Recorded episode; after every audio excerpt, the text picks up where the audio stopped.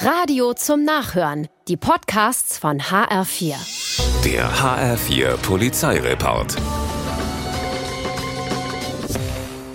In Wiesbaden-Dotzheim steht ein Mann morgens um 6.40 Uhr vor einem Mehrfamilienhaus und hat keine Hose an. Die Polizei wird gerufen und als die kommt, steht er immer noch vorm Haus, immer noch ohne Hose.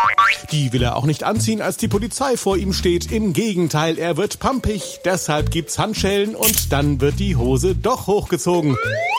Peinlich ist dem 22-Jährigen offenbar nix. Verwirrt ist er auch nicht. Der Grund für die Nacktheit auf offener Straße unbekannt. Hoffentlich zieht er wenigstens vor Gericht was ordentliches an.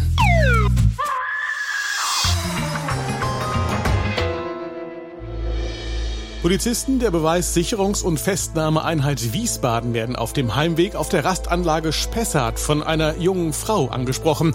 Die Mutter hat ihren Schlüssel im Auto liegen lassen. Nach dem Aussteigen hat sich das Auto dann von selbst verriegelt.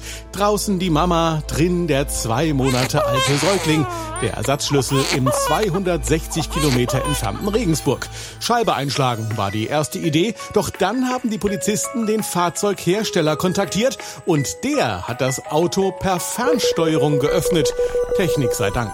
Mutter und Kind waren wieder vereint. Der Feierabend der Wiesbadener Polizisten verdient und versüßt.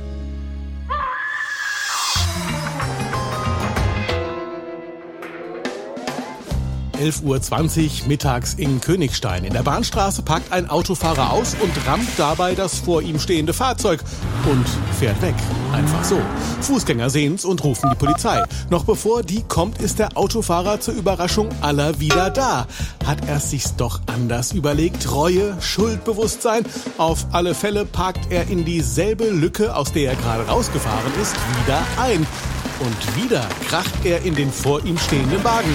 Endlich ist auch die Polizei da.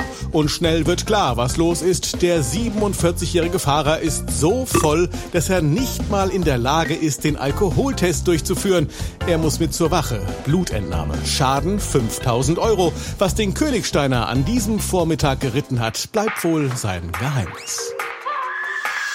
Der HR4 Polizeireport mit Sascha Lapp auch als Podcast und auf hr4.de.